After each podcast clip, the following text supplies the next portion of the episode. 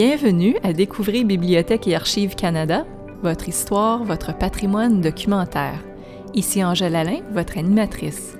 Joignez-vous à nous pour découvrir les trésors que recèlent nos chambres fortes, pour en savoir plus sur nos nombreux services et pour rencontrer les gens qui acquièrent, protègent et font connaître le patrimoine documentaire du Canada.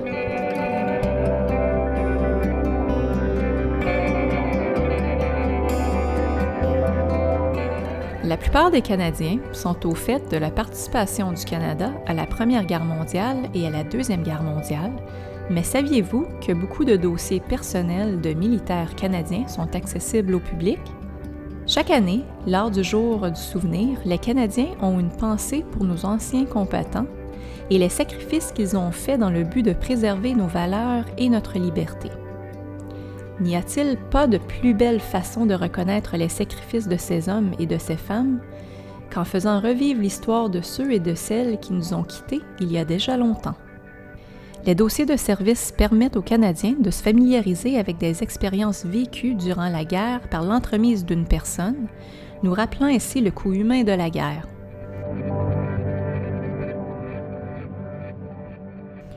Depuis 2001, Bibliothèque et Archives Canada travaille en collaboration avec le fondateur du projet Nous nous souviendrons d'eux, Blake Seward. Grâce à ce projet, les jeunes ont la possibilité de consulter des dossiers de services de Canadiens qui ont servi durant la Première Guerre mondiale ou la Deuxième Guerre mondiale. Le projet Nous nous souviendrons d'eux fait le lien entre les jeunes et l'histoire militaire du Canada, leur permettant de faire revivre des récits depuis longtemps oubliés mettant en vedette nos anciens combattants. Aujourd'hui, nous nous entretenons avec le gestionnaire de projet, Kyle Browness. Il nous parlera du projet, de sa diffusion aux quatre coins du pays et de la participation des enseignants, des élèves et de la population canadienne en général. Bonjour Kyle. Bonjour. Merci de vous joindre à nous aujourd'hui. C'est un véritable plaisir. Pouvez-vous nous dire en quoi consiste le projet? Nous nous souviendrons d'eux? Bien, vous savez, le projet Nous nous souviendrons d'eux est sans contredit une expérience à part. En guise de résumé, je dirais que les élèves de niveau secondaire et les enseignantes consultent des sources primaires. Il s'agit dans notre cas des dossiers de services militaires conservés à Bibliothèque et Archives Canada. Ainsi, ils explorent la vie d'infirmières et de soldats canadiens qui ont pris part à la Première Guerre mondiale ou encore qui ont été tués au combat durant la Deuxième Guerre mondiale. Ces ateliers, bien entendu, sont ouverts aux jeunes de tout âge mais habituellement aux élèves de la dixième à la douzième année. Vous savez, c'est vraiment fantastique parce que des ateliers se donnent partout au pays en ce moment, et nous avons la chance d'avoir un réseau national de partenaires. De nombreuses possibilités s'offrent donc aux enseignantes. Et quelle a été votre participation au projet? Bien, à mes débuts, j'ai travaillé à développer des ententes avec certains de nos partenaires. Nous avons donc des ententes avec le Musée canadien de la guerre et avec des bibliothèques publiques dans tout le Canada. Par conséquent, vous avez été témoin de la progression du projet au fil des ans? C'est vrai, c'est plutôt impressionnant. Je sais que le projet a vu le jour en 2001 et à l'époque, nous offrions beaucoup d'ateliers ici à Bac. Mais vous savez, de nombreux Canadiens ne pouvaient pas se rendre à Ottawa. Nous avons aussi constaté qu'un grand nombre de personnes qui venaient ici à Ottawa pour assister à l'atelier ont profité pour visiter le Musée canadien de la guerre. Nous avons donc pensé combiner nos ateliers et les activités offertes au Musée de la guerre et présenter nos ateliers au musée. Et c'est ce que nous avons fait. Nous avons mis en place une collaboration avec le Musée canadien de la guerre. Nous y donnons nos ateliers et les visiteurs peuvent ainsi découvrir les dossiers de service tout en admirant des artefacts de ces guerres. Quelle merveilleuse idée! N'avez-vous pas dit aussi que vous travaillez de concert avec les bibliothèques publiques? En effet, nous avons également mis en place des ententes avec des bibliothèques publiques. Au début, nous en comptions quatre, et nous voulions vraiment créer un réseau national. Nous avons conclu des ententes avec des bibliothèques publiques en Colombie-Britannique, en Ontario et au Manitoba. Durant la seconde année de notre projet d'expansion, si je ne me trompe, nous avons ajouté la Nouvelle-Écosse et l'Alberta, et d'autres établissements en Ontario et en Colombie-Britannique. C'était vraiment très stimulant parce que les enseignants se rendaient dans des bibliothèques publiques de leur collectivité pour découvrir la vie de soldats issus de leur milieu. Cela dit, il se sentait étroitement lié à ses militaires. Donc, le projet a vraiment pris une tournure pan-canadienne. Il s'est ramifié, n'est-ce pas? Oui, exactement. C'est vraiment exaltant parce que, selon moi, le projet vise à explorer la vie des soldats et à découvrir directement les récits d'une personne que vous connaissez, qui a vécu dans votre milieu. Pour bien des personnes, c'est une expérience très touchante. Autre fait intéressant, beaucoup de soldats, vous savez, n'avaient que 18 ans, et certains ont triché sur leur âge alors qu'ils n'avaient que 16 ou 17 ans, et ils ont fait des sacrifices énormes. Les élèves ont sensiblement le même âge que les soldats faisant l'objet des recherches. Voici maintenant Blake Seward, fondateur du projet Nous nous souviendrons d'eux et récipiendaire de nombreux prix, y compris le prix d'excellence du gouverneur général en enseignement de l'histoire canadienne. Blake nous raconte les débuts du projet et les incidences sur les participants. En fait, j'étais à une réunion de famille et on m'a demandé de parler de mon grand-oncle et de dire ce que je pensais de lui parce que je suis professeur d'histoire et je ne savais rien de mon grand-oncle. J'en étais médusé. Je ne savais rien de l'histoire d'un membre de ma famille et j'ai décidé de corriger cette situation. Pendant que je feuilletais le dossier de service de mon grand-oncle, j'étais de plus en plus convaincu que ce serait une expérience fascinante pour les élèves. Consulter des sources primaires et ainsi démystifier la vie des soldats dont le nom figure sur des cénotaphes. Comme j'approfondissais mes recherches sur mon grand-oncle, je me suis rendu au cénotaphe et j'ai noté les noms qui y sont inscrits et j'en ai remis un à chacun des élèves dans ma classe de dixième année en histoire. Nous avons donc commandé les dossiers et, à l'époque, en 2001, il nous a fallu nous rendre à Bibliothèque et Archives Canada, ici, rue Wellington, et réserver une salle de conférence. Nous avons été la première classe de niveau secondaire à y aller et à consulter les dossiers de service des soldats dont le nom est gravé sur le cénotaphe à Smiths Falls. Et le résultat a été que les élèves ont adoré tenter de dévoiler des mystères et comprendre le contenu des dossiers. À compter de ce moment-là, il y a eu de plus en plus d'intérêt à Bibliothèque et Archives Canada à concevoir un produit qui pourrait servir aux élèves du pays. Voilà un des plus grands secrets de Bibliothèque et Archives Canada. J'ai toujours cru que tous les chemins mènent aux archives, voulant dire ici qu'il y a tellement de collections qui revêtent une valeur éducative exceptionnelle. Permettre à des jeunes de venir et de fouiller dans les dossiers avec précaution, en tentant de réunir les pièces du casse-tête. Prenez par exemple un soldat qui a contribué à l'histoire, mais dont le souvenir s'est perdu. Il passe maintenant du souvenir à l'histoire. En le ramenant dans l'histoire, nous lui redonnons vie.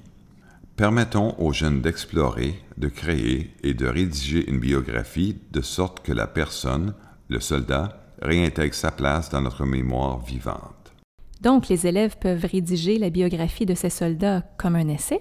Pour ma part, j'aime l'idée que les élèves rédigent des essais en s'assurant qu'ils sont à la hauteur des normes, car il se peut que les essais soient publiés. De plus, vous écrivez un chapitre de l'histoire qui, en général, a probablement été oublié depuis longtemps par la collectivité et par le fait même par le pays. Kyle, pouvez-vous nous dire ce qu'ont fait Bibliothèque et Archives Canada pour rendre ces dossiers de service plus accessibles? Eh bien, vous savez, à BAC, il y a une importante initiative en cours appelée Numérisation sur demande, qui est selon moi vraiment remarquable.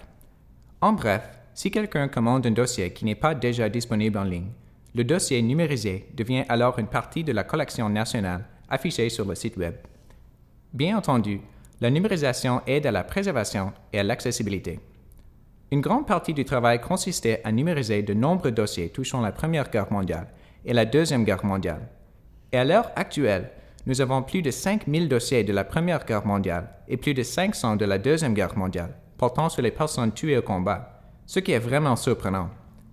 Je me dois aussi de mentionner que nous affairons actuellement à numériser tous les 44 000 dossiers de service des soldats tués au combat durant la Deuxième Guerre mondiale. Et tout aussi frappant, par exemple, certains des dossiers comptent des centaines et des centaines de pages. Nous parlons donc d'une merveilleuse ressource pour les élèves et les enseignantes.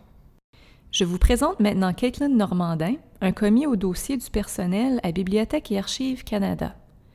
Elle nous parlera de la richesse des renseignements que l'on trouve dans ces dossiers et de leur importance pour nous. L'importance des dossiers est étonnante. À l'école, on vous enseigne les pertes qu'a essuyées le Canada durant la Deuxième Guerre mondiale. Les statistiques sont impersonnelles, mais tout change lorsqu'on comprend que derrière ces chiffres, il y a une personne qui avait un chez-soi et une famille, des passe-temps et une personnalité. Lorsque vous lisez ces dossiers, vous ressentez qu'un lien profond s'établit avec ces personnes, un peu comme si vous les connaissiez. Il pourrait s'agir d'un de vos proches ou de quelqu'un que vous aimeriez ou avec qui vous aimeriez vous tenir. C'est différent pour chacun de mes collègues. Nous sommes touchés différemment et nous nous faisons une carapace, sinon nous perdrions la raison. Par exemple, un des employés est un garçon et les lettres des mères le touchent profondément.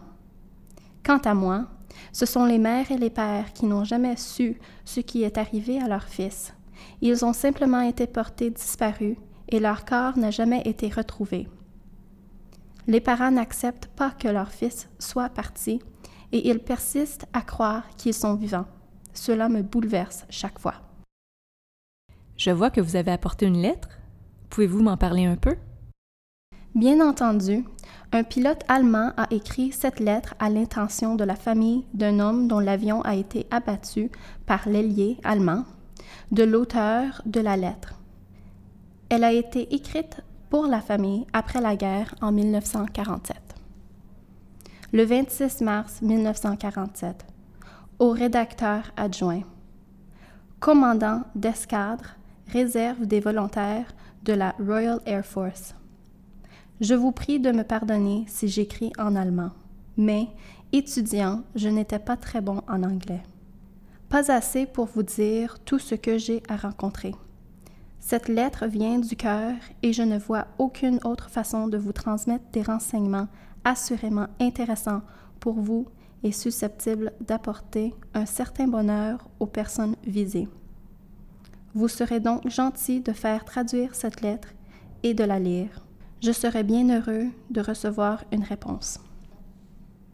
Le 20 mars 1943, entre 15h23 et 15h45, j'étais engagé dans un combat aérien avec un chasseur de la RAF au large de la côte sud de la Sicile et je n'ai jamais pu l'oublier.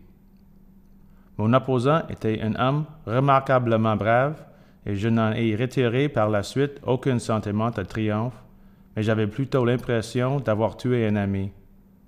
Je vous raconte ce qui est arrivé. À l'époque, j'étais détaché avec mon escadron à San Pietro, en Sicile.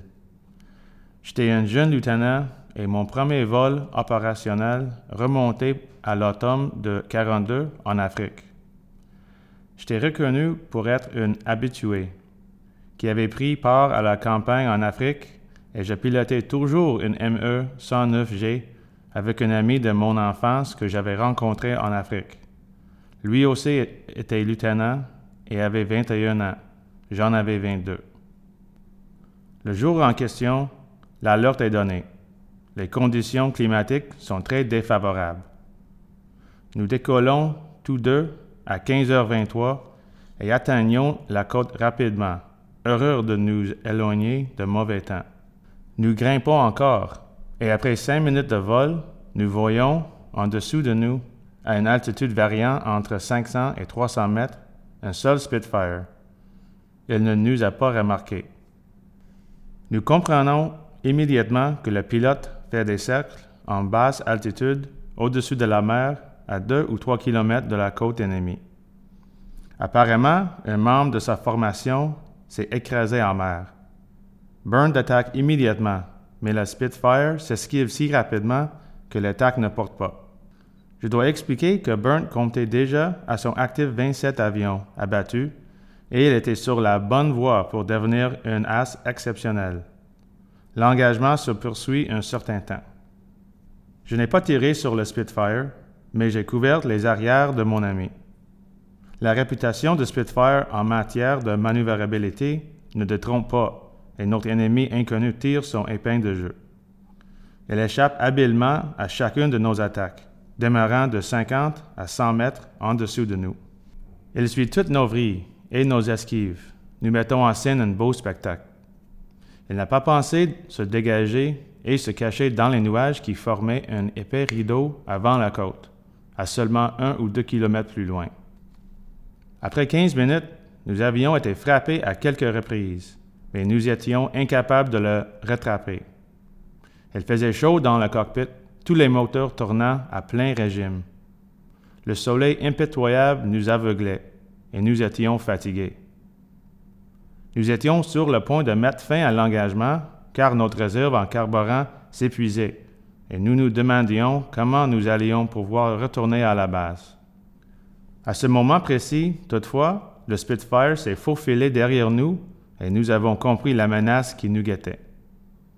Nous ne faisions pas face à un novice, mais plutôt à un pilote compétent qui était bien décidé à mettre fin de combat, d'une manière ou d'une autre. Entre-temps, nous nous étions rapprochés des nuages. Le Spitfire était à la même altitude que nous et nous ne devancions de 500 à 600 mètres. Nous savions que quelque chose allait arriver. Le Spitfire aurait pu disparaître dans les nuages, ce qu'il n'a pas fait. Soudainement, il volait dans notre direction avec la nette intention de tirer sur l'un de nous. Une belle esquive, j'étais tellement surpris je n'ai oublié de tirer, mais Burnt a fait feu une fraction de seconde avant le pilote de Spitfire qui est entré de plein fouet dans les flammes et a incontestablement été frappé sur le coup. Le Spitfire est passé à 50 mètres de moi et je l'ai vu, en perte de contrôle, se disloquer et plonger dans la mer sans prendre feu. Des vagues se sont élevées bien haut, comme un mémorial qui l'inconnu aurait lui-même érigé pour souligner la fin de sa vie. Ensemble, elles ont formé un tourbillon et se sont repliées et ont refermé le passage laissé par l'avion. Tout de suite après, nous avons survolé le point d'impact, à seulement quelques mètres au-dessus de la surface de l'eau. Il ne restait aucune trace. Épuisés et en silence, nous sommes retournés à la base. Nous venions de vivre une expérience marquante. Qui pouvait bien être cet homme? Quel âge avait-il? De quoi avait-il l'air? Lorsque Burnt s'est extirpé de son avion, il était très calme et avare de ses mots, sauf Bien, Heinz, prépare-toi vite. Elle essayeront de récupérer. Nous devrons repartir très bientôt. Dix minutes plus tard, nous étions de retour dans les airs et avons dû nous mesurer aux camarades de notre ennemi, de 8 à 10 Spitfire. De toute évidence, ils avaient perdu un chef exceptionnel. Nous faisions l'objet d'une tirenurie, mais nous en avons descendu deux. La guerre avait ses propres volontés et nous vivions au jour le jour. Des années ont passé et je n'ai jamais oublié cet homme. Qu'y avait-il laissé dans la douée? Qu'était-il advenu de Burned? Le 2 mai de la même année, après 35 victoires aériennes, il était fait descendre en Méditerranée et son corps repose dans le même lieu que son plus vaillant opposant. Ce fut son combat le plus ardeux et le plus valeureux. On m'a tiré dessus quatre jours avant la mort de Burn et suis demeuré quatre jours dans la Méditerranée. Il me fallait continuer à combattre sur différents fronts. J'ai essayé des tirs à main reprises et j'ai aussi fait feu sur l'ennemi. Je suis parmi les rares qui sont retournés chez eux. Nous deux, Burn et moi, étions autrichiens, mais nous étions des soldats et avons rempli notre devoir. Nous aurions tellement aimé être vos amis et voler en votre compagnie. Et maintenant ma demande. Vous est-il possible de trouver qui était cet homme et de jeter dans la mer cette couronne de fleurs, bien que tardivement, au nom de son ancien rival? Je suppose que, selon la RAF, cet aviateur est porté disparu, car je suis le seul témoin au combat à être encore en vie. Vous seriez gentil de transmettre cette lettre à les parents ou connaissances et amis. Peut-être qu'un des membres de son unité de la RAF est encore vivant. Je serais tellement heureux si mon souhait pouvait être exaucé. Vous êtes libre de publier ma lettre. J'espère que vous comprendrez ma position en tant que pilote et que vous ne trouverez pas ma lettre impertinente. Je ne cherche pas à obtenir des faveurs ni à me donner de l'importance. Ma demande n'est motivée que par mes sentiments. En conclusion, je serai heureux de recevoir une réponse et j'espère que ceux qui ont aimé ce remarquable pilote seront, grâce à ma lettre, libérés d'une pénible incertitude. Il n'a pas été vaincu par le dernier des adversaires, puisque Burnt aussi était une personne remarquable. On compte bien peut-être de sa trempe dans le monde. Ces mots apporteront toutefois bien peu de réconfort. La perte de notre adversaire n'en est pas moins amère. Signé Heinz. Dans le cas de bien des gens, ils tentent de trouver une façon de concilier la personne qu'ils étaient durant la guerre et la personne qu'ils allaient être le reste de leur vie, et ils s'interrogent sur les moyens à prendre pour composer avec ces expériences. Je suppose que rédiger une lettre comme celle-ci peut être salutaire. Et je pense que la personne ressent un certain apaisement et peut-être aussi la famille de la personne. Selon moi, de nombreux historiens s'entendraient à dire que peu d'événements ont influé sur les nations comme la Deuxième Guerre mondiale et la Grande Guerre. Par conséquent, les événements qui ont donné forme à notre pays doivent sans cesse être rappelés à la mémoire du public de manière à s'assurer que le public comprend le processus de transformation. De plus, ce phénomène prend diverses formes à travers le pays. Je crois que plus les élèves ont accès au dossier de la Deuxième Guerre mondiale, plus ces documents deviendront importants, meilleure sera la compréhension de l'importance et de la perspective historique. Davantage dans une perspective nationale que dans une approche citoyenne, ce sont des éléments relativement essentiels dans notre histoire canadienne. Nous voulons la participation active des citoyens et cette participation s'acquiert à partir de la compréhension de nos racines, et nos racines sont fondées sur les éléments qui façonnent notre nation. Élaborer un concept de système de valeurs et être capable de comparer le système de valeurs des générations passées avec le système de valeurs actuel et les mettre en opposition, et comprendre pourquoi certaines valeurs demeurent inchangées tandis que d'autres sont différentes. Je crois que c'est une question de point de vue. C'est probablement la chose la plus importante qui ressort de toutes ces démarches. Et c'est seulement vous qui pouvez vous faire une opinion lorsque vous comparez les valeurs et les mettez en opposition. Grâce à la perspective, nous pouvons vraiment, dans le domaine de l'histoire du Canada, tendre vers le passé et l'appliquer au présent, ou prendre le présent et reculer dans le temps afin de mieux comprendre la situation. Je pense que décortiquer ces dossiers de la Deuxième Guerre mondiale est une façon d'y arriver. Nous pouvons aussi le faire avec beaucoup d'autres collections gardées ici.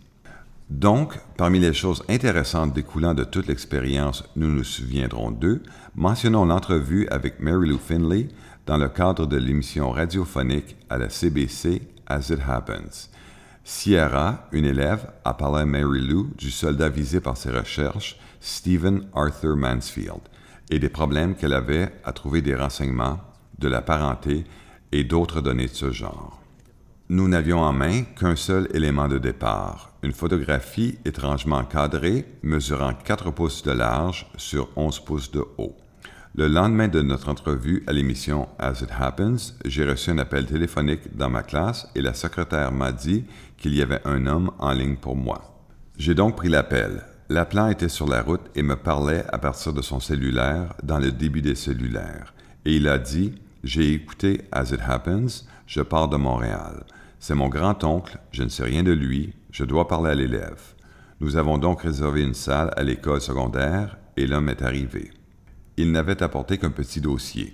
Il s'est assis et pendant une heure et demie, cet homme et Sierra, l'élève, ont eu une conversation très émotive, pleurant beaucoup. Il tentait de recoller les morceaux. À la fin du dossier se trouvait l'autre moitié de la photographie. C'était la photo de mariage du soldat, ce qui explique pourquoi la photo était aussi étrange. Lorsque son grand-oncle est mort, sept jours avant la fin de la guerre, le 4 novembre 1918, sa nouvelle épouse a déchiré la photographie. Elle a déménagé à Montréal et laissé la moitié de la photo arborant son mari à Smiths Falls. La photo était étrange parce qu'on y voyait mettre en valeur son alliance. Nous avons donc vécu un moment fort spécial lorsque nous avons recollé les deux moitiés et elles s'agençaient parfaitement. Par la suite, nous avons numérisé les deux morceaux, maintenant réunis, et avons donné aux visiteurs l'autre moitié de la photographie. Il était tellement reconnaissant à l'idée qu'une élève de dixième année, âgée de 15 ans, ait agi de la sorte. Quant à lui, plein de possibilités s'offraient à lui maintenant. Selon moi, il est important que ces éléments soient mis à la disposition du public parce que nous disons chaque jour du souvenir que nous devons nous rappeler les sacrifices de nos semblables et qu'il faut leur être éternellement reconnaissants. Mais je pense que les gens ne savent pas vraiment ce que cela veut dire. Vous ne le savez vraiment qu'après avoir lu sur ces personnes et compris les coûts humains associés à la Deuxième Guerre mondiale et à la participation du Canada. Je crois qu'il faudrait lire sur ces personnes, plus particulièrement si nous étions en temps de guerre, parce que nous comprendrions alors qu'il ne s'agit pas seulement de la mort de combattants, mais on parle aussi de la fin de leurs espoirs, de leurs rêves, des projets qu'ils avaient échafaudés. Dans une certaine mesure, les retombées se font encore sentir aujourd'hui. Les membres des familles ont poursuivi leur vie. Des enfants ont grandi sans leur père. Des maris ne sont jamais revenus à la maison. Ils ont perdu leur grand frère et leur grande sœur. La Deuxième Guerre mondiale et ses incidences se perpétuent jusqu'à aujourd'hui. Il y a un trou qui ne sera jamais comblé. Donc, Kyle, je suis curieuse. Si j'enseigne à Winnipeg dans une classe au secondaire et que je désire participer au projet, qu'est-ce que je fais? Où est-ce que je vais? Par quoi dois-je commencer? C'est une excellente question et vous savez, les enseignantes ont de nombreuses possibilités. Le plus simple est de consulter d'abord notre site Web. Vous accédez donc au site Web de Bibliothèque et Archives Canada sous la rubrique Nous nous souviendrons d'eux. De là, vous avez amplement le choix des ressources. Par exemple, un grand nombre de dossiers numérisés sont accessibles gratuitement. Pour amorcer la recherche, je recommande de consulter les dossiers et les renseignements qui s'y trouvent. Cela se fait en direct. Afin de participer à un atelier présenté par l'un de nos partenaires, comme le Musée canadien de la guerre ou une bibliothèque publique, nous pouvons diriger les personnes vers ces ressources. Les enseignants peuvent aussi, s'ils le désirent, donner l'atelier eux-mêmes de manière autonome dans leur propre salle de classe. Ce projet peut donc se faire de manière autonome? Oui, on peut télécharger des dossiers numérisés ainsi qu'une trousse forte complète à l'intention des formateurs, et ce, sans frais. La trousse comprend notamment des vidéos explicatives afin de mieux comprendre les dossiers, un guide du formateur et des manuels pour les étudiants. C'est un outil fantastique. Pour les enseignants, ce sont des ressources exceptionnelles. Oui, et tout est gratuit. Merveilleux. Merci infiniment, Carl, de votre présence ici aujourd'hui et de nous avoir parlé du projet Nous nous souviendrons d'eux. Bien, merci à vous.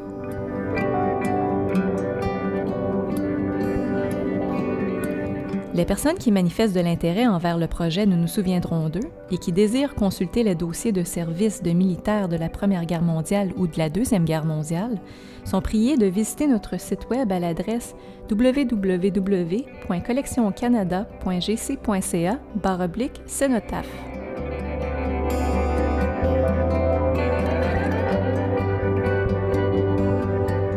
Merci d'avoir été des nôtres. Ici Angèle Alain, votre animatrice. Vous écoutiez Découvrez Bibliothèque et Archives Canada, votre fenêtre sur l'histoire, la littérature et la culture canadienne. Je remercie nos invités d'aujourd'hui, Kyle Brownis, Blake Seward et Caitlin Normandin. Pour plus d'informations sur nos balados, ou si vous avez des questions, commentaires ou suggestions, veuillez nous visiter à collectioncanada.gc.ca balado.